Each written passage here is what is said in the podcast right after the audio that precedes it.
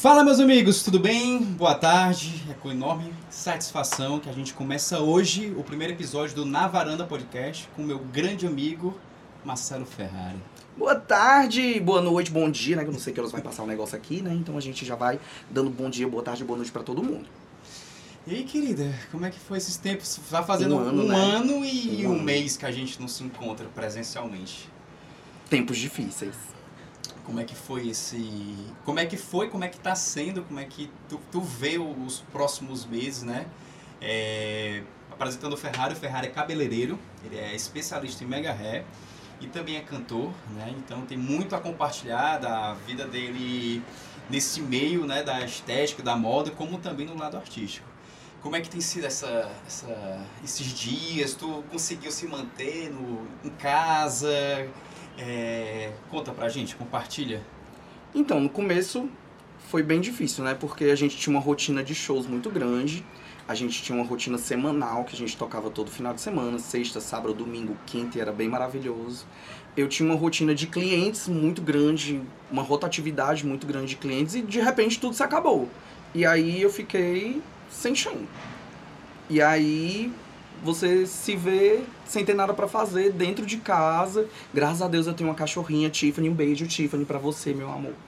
E aí a gente foi se escapando e foi tentando se reinventar e descobrindo novas coisas e indo pra outros rumos e começando novos projetos.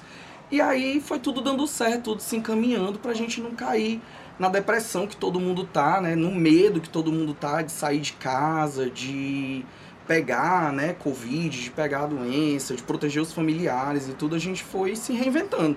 E hoje estou aqui, reinventado, bem maravilhoso, bem fantástico para vocês, meus queridos. É, da- pelo menos essa pegada mais, mais artística, né? Eu pactuo também das, dos mesmos desafios, né?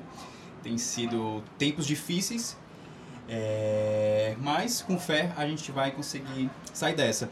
Mas no teu caso, como assim, o teu, o teu próprio negócio é dentro da tua casa. Acontecia assim de... Teu público maior é, é feminino, né?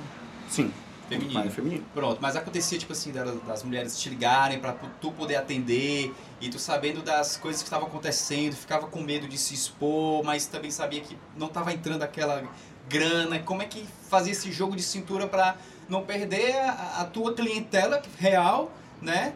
E conseguir ainda manter, né? Elas perto de ti mesmo não conseguindo atender.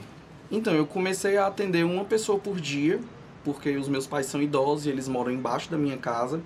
Então, eu não podia me expor tanto assim, atender várias pessoas e tal. Então, eu fui atendendo uma pessoa por dia enquanto elas estavam vindo, porque chegou um momento que elas passaram, pararam de vir, né, também.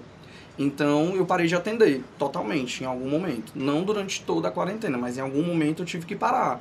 E aí foi nesse parar que eu comecei minha carreira de digital influencer. Porque aí não tinha nada pra fazer, a gente tinha que gravar uns videozinhos, né? A gente vai gravando os stories e vai o negócio acontecendo. Mas financeiramente falando, foi um baque muito grande, porque tipo, eu ganhava muito bem, tanto na banda como ganho em casa.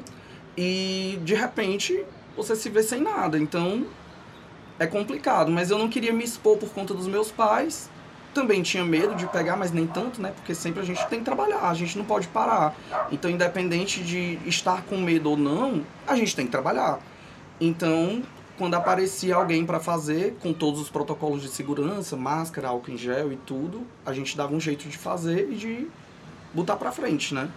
E assim, o teu posicionamento, claro, não vou falar aqui posicionamento político, mas o teu, teu posicionamento como um cara que tem um negócio, que sentiu a porrada, um cara que também gosta de, de ver os amigos e tudo. Como é que tu vê nesse sentido de, das restrições? É realmente necessário? Tá faltando um, um pouco mais de sensibilidade? É, era para estar um pouco mais flexível? Como é que tu vê é, esse- o que está acontecendo? Então, eu acho que em relação a isso é muito complicado, é uma coisa muito pessoal.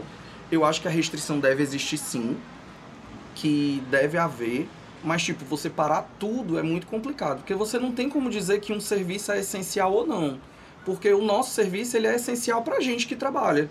Então, pra gente que vive disso, que precisa manter uma casa, nossas contas não param de chegar. Então, ele é essencial sim pra gente. Então, eu acredito que tudo deveria continuar funcionando com as suas devidas restrições, mas a galera também pega pesado, né? Tipo, tem as aglomerações, as pessoas, ninguém usa máscara, ninguém liga pro que tá Uhum. acontecendo. As pessoas não ligam muito pro outro. Elas estão sempre olhando pra si e tal. Eu gostaria muito de sair, ver meus amigos, brincar, curtir, curtir o carnaval. Mas não tem como. Então, se não tem como, você fica em casa, minha querida. Fica em casa, né? Não pode, não pode, meu amor.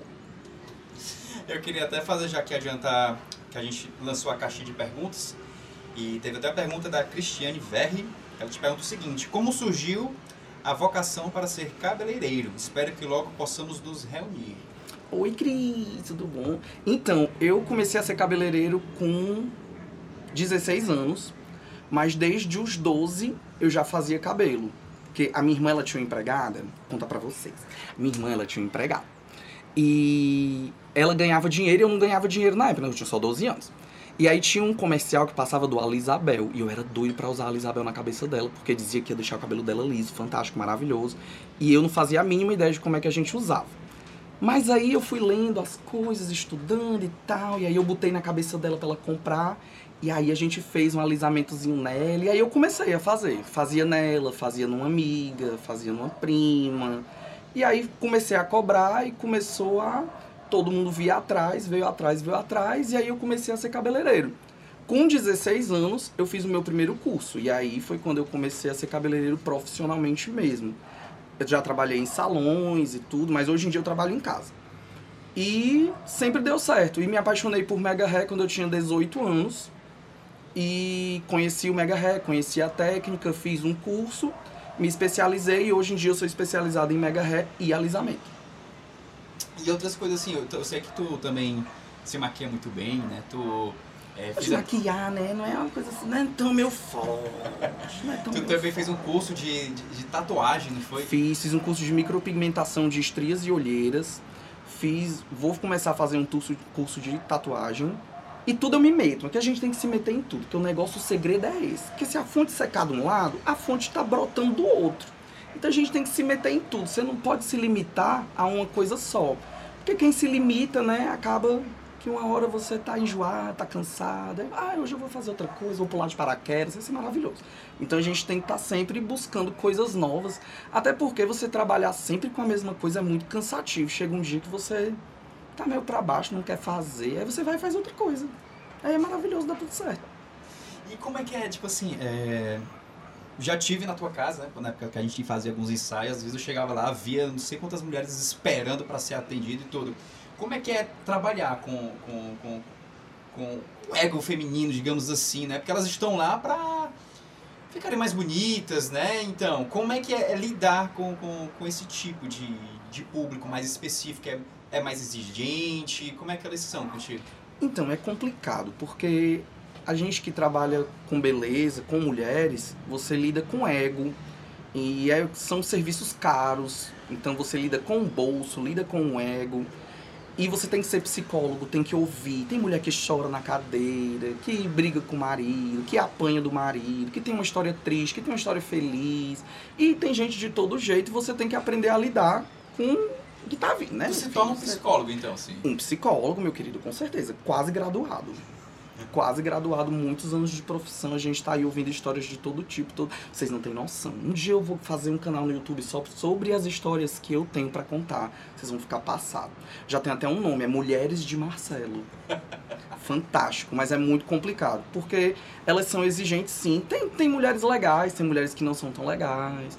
Tem gente que chega e chora. Tem gente que Ai, gente, tem gente de todo jeito, vocês não têm noção. Tem gente que dá até em cima de mim, eu acho uma loucura. Mas tem gente que dá em cima de mim. Já teve uns casos aí bem complicados. E tava vendo aqui essas tatua as tuas tatuagens, assim, é, quanto tempo tu tem elas? É... Essas tatuagens eu tenho há uns três anos, eu acho. É, três anos? Não sei. Não sei. Também não sei. Eu fiz tudo de uma vez, aí o povo diz assim, né? Tem algum significado? Eu digo, não. Tem um significado que eu tinha dinheiro, o tatuador tinha hora. Aí Essa a gente foi e fez tudo. Essa do peito, cara. Essa do peito é Jesus em hebraico, porque eu sou muito evangélica. E aí é Jesus em hebraico. Aí tem esse microfone, tem um touro nas costas, que é o meu signo. Tem um lobo na barriga que eu não vou mostrar, porque aí só no OnlyFans. E tenho essa aqui no braço. Tenho esse microfone. E tem um G da minha amiga Georgia, que ela também tem um G de George, que meu nome é George Marcelo, só que o G dela é desse tamanho, ó, contando pra vocês, que eu fiz um G desse tamanho com a minha melhor amiga e ela fez um desse tamanho. Eu achei um absurdo. Inclusive, quero deixar registrado, Georgia Mendes, o seu G. Sim, tu falou que teu nome é George Marcelo, e de onde é que veio esse Ferrari? Então, o Ferrari veio de um erro de gráfica que eu fazia parte de um grupo quando eu fazia aula de canto no conservatório. E aí a gente tinha um. Como é que chama? Um. Ai, esqueci o nome. Uma disciplina? Não. Era um. Um musical. Que a gente cantava músicas da Disney e tal. E a gente tinha um musical. E eu era o Marcelo, né, obviamente. Que era Marcelo Lima, que meu nome é Lima. E aí, do nada, saiu na, nos panfletos Marcelo Ferrari. E aí eu fui perguntar pra professora, professora, quem é Marcelo Ferrari? Ela, não é tu não? Eu disse, não, não sou eu não. Ela, não, tudo bem. Então, no próximo material que sair, a gente, né, corrige. Aí eu, tá bom. Só que aí o espetáculo aconteceu e todo mundo ia no camarim atrás do Marcelo Ferrari, Marcelo Ferrari. E aí eu comecei a ficar conhecido com esse nome. E quando foi sair a segunda leva do material, eu disse, não, deixa esse nome mesmo, né? Que eu tinha achado lindo, um bafo. Muito rico, Marcelo Ferrari. E aí eu tinha achado maravilhoso, e aí eu, não, deixa Marcelo Ferrari. E aí foi ficando. Aí hoje já tem quase 15 anos, mais de 15 anos que eu sou Marcelo Ferrari. É, 15 anos. Então foi dessa época aí que tu começou a, a cantar em banda de forró, entrar nos bailes da vida, como é que foi? Então, eu comecei a minha vida musical depois que eu saí do conservatório, eu participei de um concurso chamado Show da Trupe. Uma grande vergonha. Mas desse desse concurso que eu ganhei, o concurso obviamente, né? Eu fui cantar em bandas de forró. E aí eu comecei cantando na banda Filhinhos de Papai, que era uma banda do Dedinho Gouveia. E fiquei alguns anos cantando com ele e cantei em outras bandas também de forró, gravei backs para CDs e fiz várias coisas assim no meio do forró. E depois eu saí do forró porque eu tive uns problemas com, com bandas de forró, porque a gente viajava muito, passava muita fome na estrada. E aí a minha mãe ficou com muita pena de mim. E aí me tirou dos forrós e não deixou mais eu cantar. E aí foi quando eu comecei a cantar os bailes e fiz o teste para a banda que eu canto hoje. E comecei a cantar baile. Né? E aí tô cantando baile até hoje. É, falando aí de baile, bate, é, durante essa pandemia aconteceu de alguns como é que posso falar umas emoções mais exacerbadas né e quando eu ia perceber era por conta de estar longe do palco é, eu sempre falo que o palco a gente se torna realmente um, uma outra pessoa né também assim contigo quando tá cantando tu consegue deixar o Marcelo Ferrari de lá na verdade se torna mais o Marcelo Ferrari e vira um artista não sei, você, você pode falar sobre isso melhor do que eu. Eu viro um artista quando eu subo no palco. Eu viro outra pessoa, Renato Motorella, pelo vídeo. É, vira outra pessoa. A gente fica assim, porque o palco ele motiva muita gente. É uma, uma energia que você recebe das pessoas e que você rebate essa energia da mesma forma, com a mesma intensidade. E faz muita falta pra gente que tem uma rotina de sair de casa, trabalhar, é, cantar, tocar, fazer a galera ficar feliz. E nós mesmos temos os nossos momentos de descontração enquanto banda, porque nós todos somos muito amigos, então nós temos os nossos momentos de palco e tudo. E você não ter mais isso é muito complicado, né? Principalmente pra gente que o nosso ciclo de amizade se reduz muito a, a banda e tal. E aí você não vê ninguém, tipo, eu não vejo ninguém da banda tem um ano, né? E aí você não ter ninguém é muito complicado. E pra gente que é artista e sente falta dessa válvula de escape, né, de subir no palco, de cantar, de fazer a galera ficar feliz, ver todo mundo bêbado, tomando o microfone da gente, jogando uísque na cara da gente, é maravilhoso, gente. É tudo. Gente, o Marcelo Ferrari também é meu padrinho de casamento. Né? Foi, cantou inclusive na, na celebração do casamento, foi muito bonito. E Ferrari, quer que eu te perguntar aqui? Tu tinha falado, já falou da, da, sua, da tua trajetória como cantor de banda, como cabeleireiro, e tu também tinha falado aí que teve que se tornar blogueiro durante esse período da quarentena.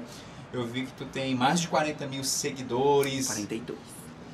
Como é que é, assim, ser um, um digital influencer, estar tá expondo a imagem a várias pessoas que muitas vezes você nem conhece, é, gera uma, uma ansiedade, gera em alguns momentos, sei lá, um tipo de de, de receio? Como é que como é que tu lidar com esse tipo de, de, de conteúdo? Então, é, eu comecei a gravar stories no começo da quarentena e comecei a gravar o meu dia a dia com a minha cachorrinha e eu comecei a ganhar seguidores. Mas o grande boom que aconteceu foi quando eu entrei numa treta com uma digital influencer muito grande e que eu falei mal dela num vídeo, inclusive eu peço desculpas novamente. Foi horrível, virou um inferno na minha vida. Mas aí eu ganhei 15 mil seguidores do dia pra noite. E aí é quando você tem a noção da responsabilidade que você tem quando você fala para muitas pessoas. Eu não tenho tão grande esse peso porque eu sou meio estabanado e aí a gente fala umas besteiras mesmo. Mas foi complicado, assim, lidar com isso. E é complicado um pouco até hoje, mais ou menos. Mas a gente tem a cabeça no lugar da série. Mas eu comecei a ser digital influencer por isso, por conta da quarentena, não tinha o que fazer, eu ia gravar vídeo dentro de casa. O povo começou a se identificar e aí foi crescendo, foi crescendo, foi crescendo, um foi falando para um, para outra, e de repente, bum, 40 mil seguidores. E aí eu tenho cerca de 20 a 25 mil visualizações nos stories, então são 20 a 25 mil pessoas que acompanham o meu dia a dia todos os dias. E é uma grande loucura. Tem gente que já pediu para ver meu pé, minha casa, minha geladeira. Aí eu vou e mostro, né? Que a gente não é obrigado, a gente faz tudo que vocês querem mesmo, então a gente vai aí seguindo. Mas minha dica para quem quer ser digital influencer, façam terapia. Tenha sua terapia em dia para você ter a cabeça bem no lugar e siga seu caminho, crie seu conteúdo e vá com fé, minha filha, que as pizzas de graça chegam. Tá, mas tu falou aí que é preciso ter um tratamento de psicólogo. É... Você como um, um influencer, quais cuidados a pessoa tem que ter nesse sentido? Porque acontece, por exemplo, você faz uma publicação e tal dia dá, sei lá, 3 mil interações, mas no outro dia dá 500, 600. Isso acaba mexendo com, com a... Comigo isso não acontece. 3 mil é muito pouco. Desculpa. Sorry. Mas você entendeu. sim, entendi a pergunta. Sim. Mas sim, é... o que é que acontece? O Instagram ele tem um algoritmo que você não tem conhecimento do que acontece normalmente. É, tem dias que ele entrega o seu conteúdo para todos os seus seguidores, tem dia que ele não entrega o seu conteúdo para todos os seus seguidores e a gente não tem noção. As minhas visualizações elas oscilam entre 9 mil até 25 mil. Então tem Caramba, dia. muita coisa. Tem dia que dá muita gente, tem dia que não. Eu não fico grilado com isso. Mas tem pessoas que se grilam. E tipo, quanto maior a sua exposição, maior é a cobrança das pessoas em cima de você. Então, como eu exponho a minha vida totalmente, as pessoas estão ligadas se eu estou tomando muita Coca-Cola, se eu estou engordando, se eu estou emagrecendo, se eu estou namorando, se eu estou feliz, se eu estou depressivo, se a casa está arrumada, se eu botei o lixo para fora.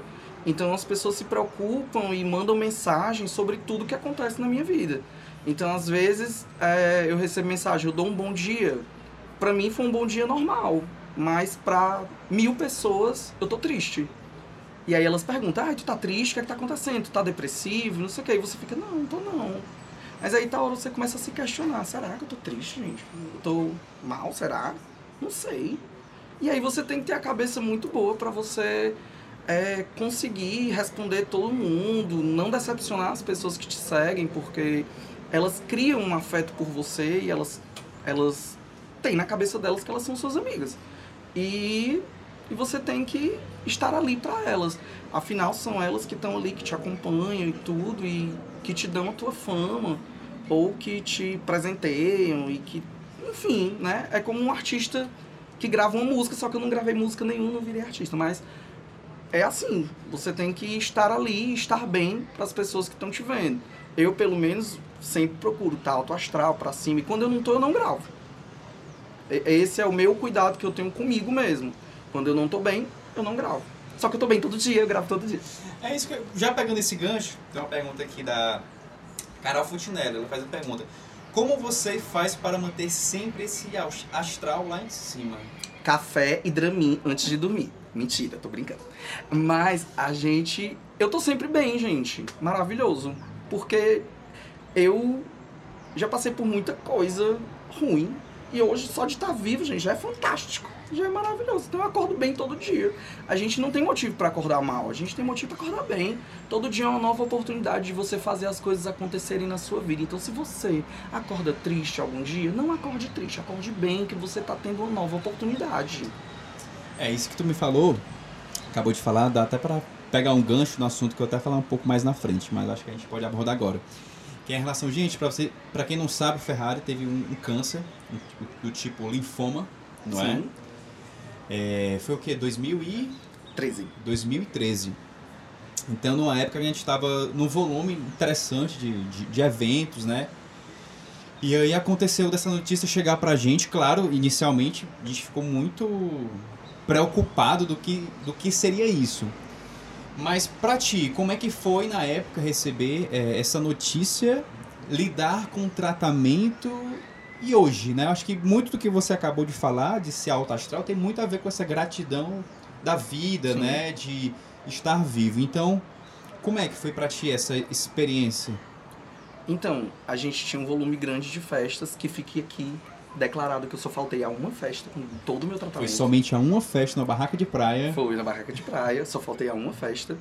É, e para mim foi normal. Assim, eu acho que as pessoas tratam o câncer como um, um decreto de morte. E não é. Hoje a gente tem tratamentos maravilhosos, temos médicos maravilhosos e dá para você levar. A minha grande preocupação era a minha família, então eu sempre procurava estar bem para deixar todo mundo bem também. E como eu sou muito alto astral e eu não tenho medo de morrer, eu levei tudo numa boa. Para mim foi uma gripe, inclusive eu bebi durante a minha quimioterapia. O Renato sabe, a gente chegou a tocar a festa dos meus pais. Eu foi. bebi durante a festa, eu fazia quimioterapia.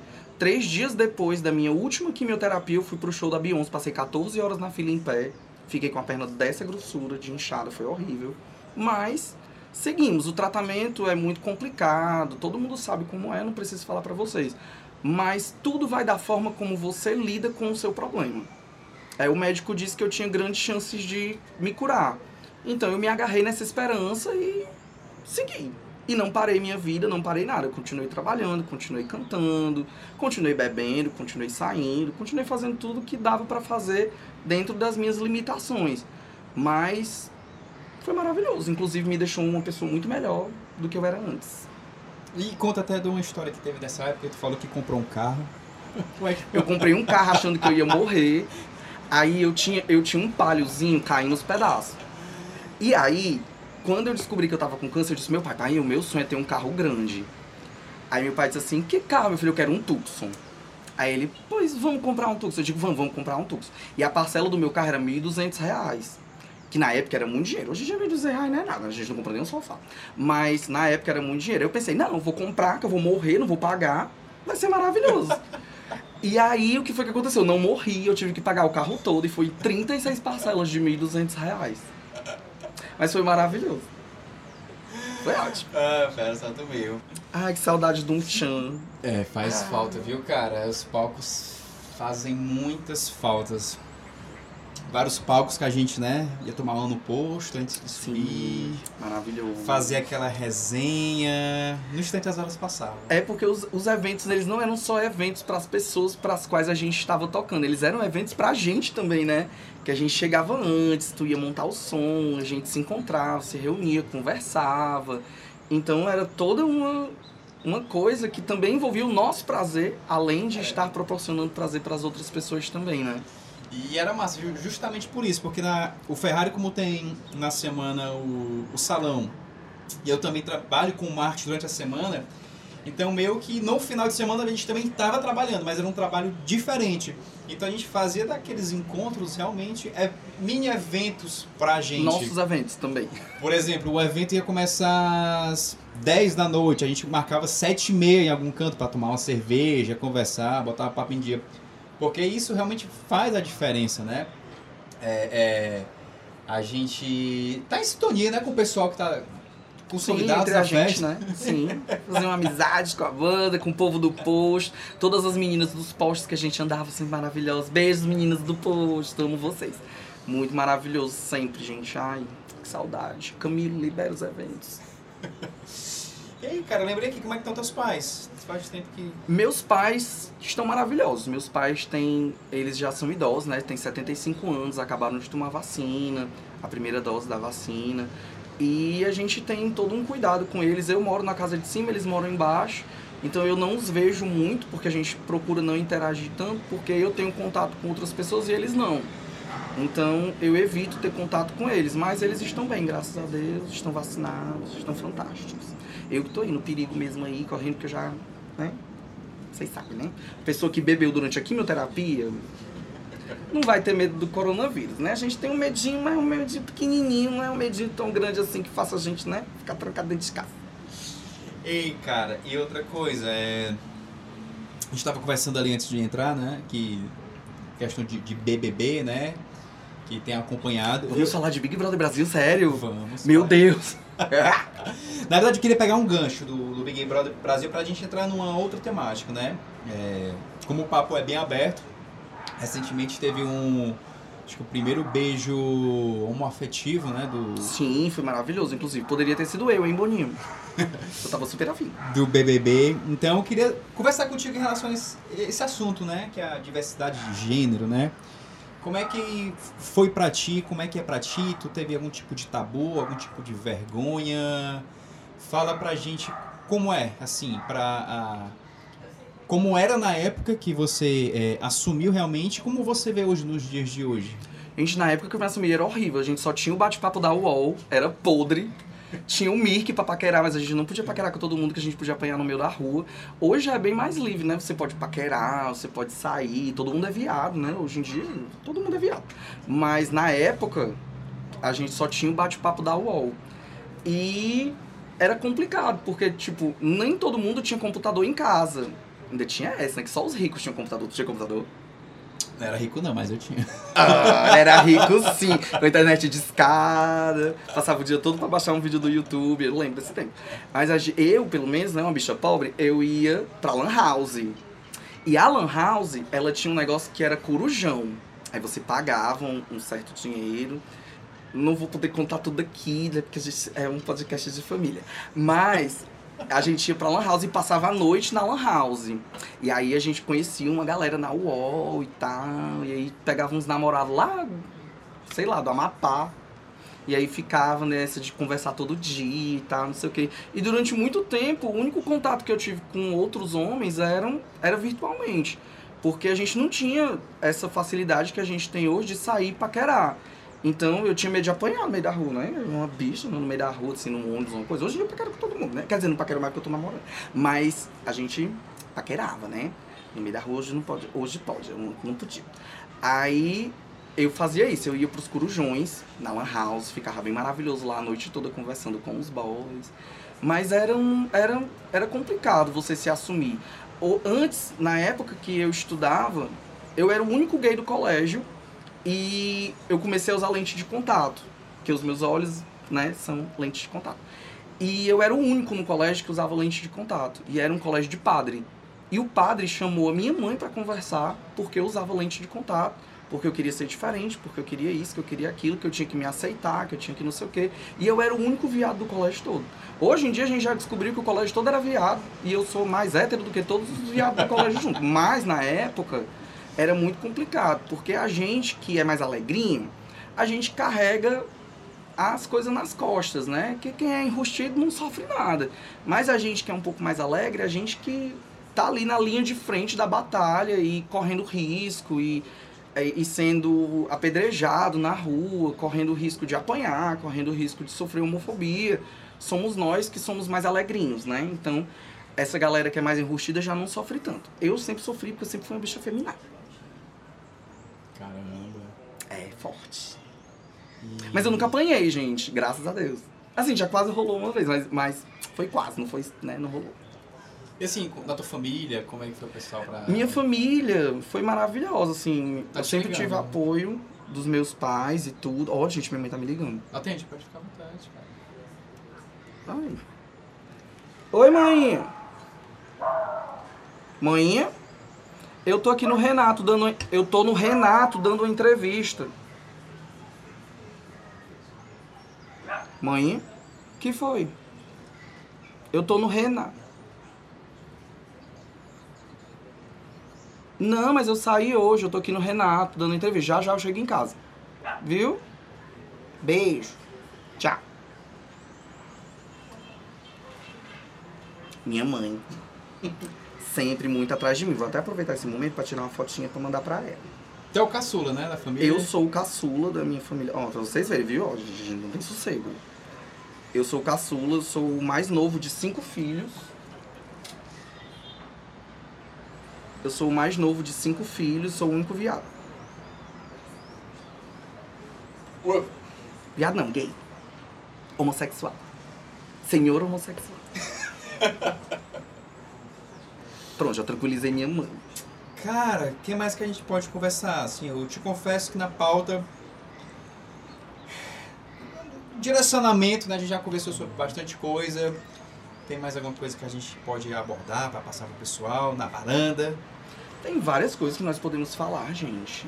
Bem maravilhosos, bem fantásticos. É, eu acho que, tipo, hoje em dia, a gente está num momento onde está todo mundo procurando se reinventar. Né? E tá todo mundo procurando saídas. Eu não sei se vocês percebem, mas eu percebo, pelo menos no meu Instagram, muitos cursos acontecendo, muitas coisas online, muitas coisas à distância.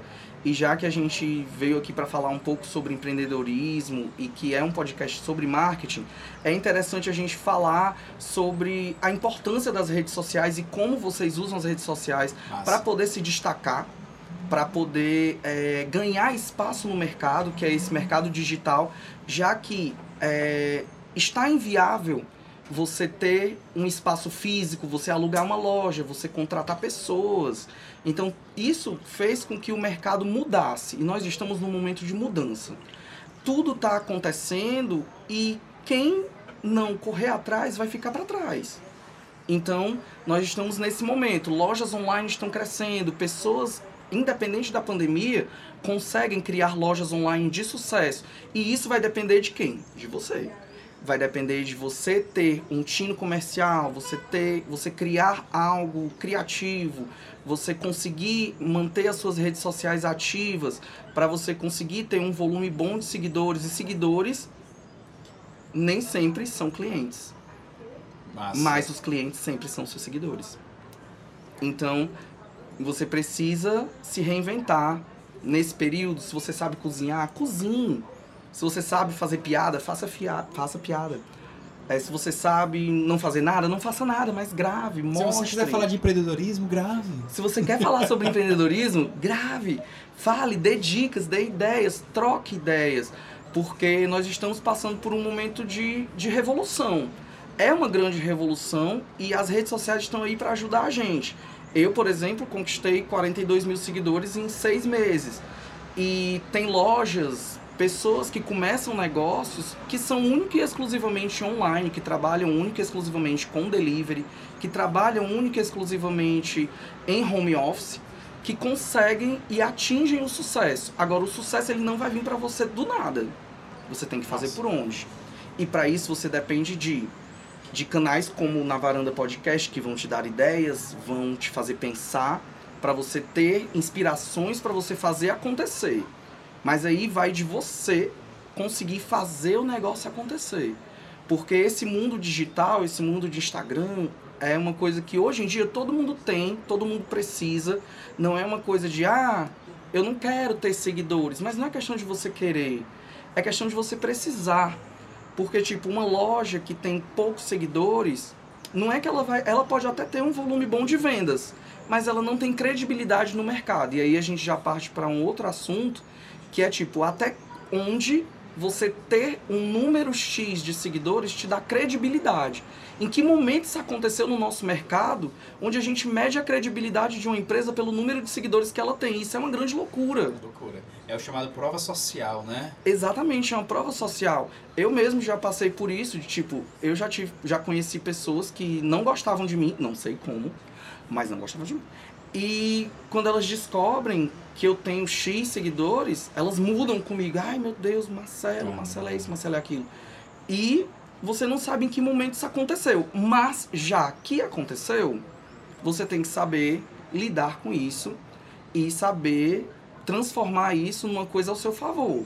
Então você que tem uma loja, uma pequena loja, um pequeno empreendimento, seja ativo nas suas redes sociais, grave seus stories, grave seu reels, esteja antenado em tudo que o Instagram lhe oferece de ferramentas novas para você estar sempre à frente, para você ganhar visualização, para você ganhar visibilidade, para você ter a sua loja sempre no topo e manter, como é que eu posso dizer, é a da loja, gente. Esqueci o nome do negócio. Esqueci. Como é que chama? Credibilidade. Porque infelizmente hoje, para uma loja, eu tenho vários clientes que chegam lá em casa e dizem assim: "Ah, eu adorei a roupa de loja tal, mas ela só tem 200 seguidores".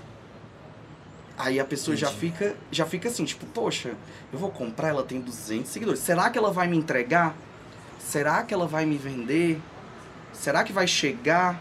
Tem muita questão de nicho também, né? Assim, para você Sim. analisar essa questão de quantidade de seguidores. Eu vejo muito assim que a, a essa métrica do ego, a, a curtida, ela, ela, mexe com o ego, né? Mas é muito importante que é, dentro desses seus seguidores você tenha uma noção que são pessoas realmente que gostam de você, não sejam pessoas que ou perfis que simplesmente estejam lá por acaso. É, é, ter essa filtragem é importante para quem está por trás vendo aquilo não se fantasiar achando que não, eu sou assim, eu sou assim, não, porque muitas vezes pode ser um, um tiro no pé. Né? Sim. Nem sempre todo mundo que te acompanha, que te assiste todos os dias, está torcendo para você ou é um cliente seu. Às vezes as pessoas estão lá, tipo, empresas concorrentes estão lá para ver o seu posicionamento, é, para ver seu preço, para ver o que você está fazendo de diferente ou não porque você está aberto a receber todo tipo de gente. Então, é, nem sempre são clientes, são pessoas bacanas, são pessoas legais, são pessoas que estão ali para apontar seus erros, são pessoas que estão ali para lhe copiar, são pessoas que estão ali para saber o que você está fazendo para fazer também, são pessoas que são do seu mesmo nicho e estão se inspirando em você de forma positiva ou negativa. Então você não tem como ter controle sobre isso, principalmente quando o seu volume de seguidores aumenta muito. Então, tipo, eu tenho pessoas que me odeiam, mas que me assistem todo dia. Uhum. Né? É. Tem, tipo, eu tenho um rapaz, inclusive um beijo para você, viu, Carlos? Que todo dia ele me esculhamba. e todo dia ele diz pra mim: Olha, tu tá ridículo, tu é gordo, tu é isso, tu é aquilo, tu é uma bicha. Eu digo: Tá bom, obrigado, mas continue aí me assistindo. E todo dia ele está aí me assistindo. E, querendo ou não, ele me gera audiência. E aí já parte para aquela questão de você ter psicológico para aguentar ou não. Eu, graças a Deus, tenho demais. Mas tem pessoas que não têm. Então, para você que tem um negócio, eu tenho uma amiga que tem uma hamburgueria. E uma vez, um concorrente dela comprou um hambúrguer dela e postou um stories dizendo que o hambúrguer era muito ruim e deu para os cachorros comerem, gravando os stories, né? Gravou stories dando o hambúrguer dela para os cachorros comerem, dizendo que a comida era ruim, que não sei o que, que, sei o que, que nem os cachorros queriam. E, tipo, para ela isso foi uma, um grande baque. Principalmente porque o rapaz que fez isso tinha cerca de 10 mil seguidores. E ela tinha cerca de 2, 3 mil. Então ela ficou, tipo, arrasada e não sei o que, tarararará. Só que o cara era dono de uma hamburgueria também. Então ele era um concorrente que queria queimar ela. Então você tem que estar tá ligado no que está acontecendo e você tem que ter ciência do que está acontecendo ali na sua rede social, né? É complicado quando o número aumenta muito, você não tem controle. Mas você precisa estar tá ligado. É, tem que estar tá acompanhando as tendências, não ficar para trás, porque realmente a, é, tá aí e tem que estar tá para ser lembrado, tem que ser. Como é? Esqueci agora o ditado. O quê? Pra ser lembrado, tem pra ser visto. Pra ser, pra ser lembrado, tem que ser visto. Pronto. Exatamente. É, pra ser lembrado, tem que ser visto. Ferrari, é, pra gente fechar, já chegando aqui o pôr do sol, não sei se as câmeras estão escuras, mas. Bem maravilhoso nosso pôr do sol. Que bairro é esse, hein? Aqui é o Joaquim Távora. Joaquim Távora mora bem, viu, meu amigo? Ainda bem que a casa tem tela, deixa eu dar um medo aqui de cima. Dá uma vertigem. Quando não tinha essa grade, tu é doido, dava uns pés na cabeça. Mas tem umas áreas verdes maravilhosas, vários prédios. Tem. Vamos, vai render muitas, muitas coisas maravilhosas para vocês no Lava, na Varanda Podcast. Gente, é, agradeço demais a audiência de vocês, né? Espero que vocês tenham gostado. Esse foi um primeiro episódio para a gente ver como é o time da discussão, dos assuntos, né? Espero que vocês tenham gostado realmente. E para a gente fechar, Ferrari, qual a última mensagem que você passa aí para quem é empreendedor, para quem tá, tem negócio?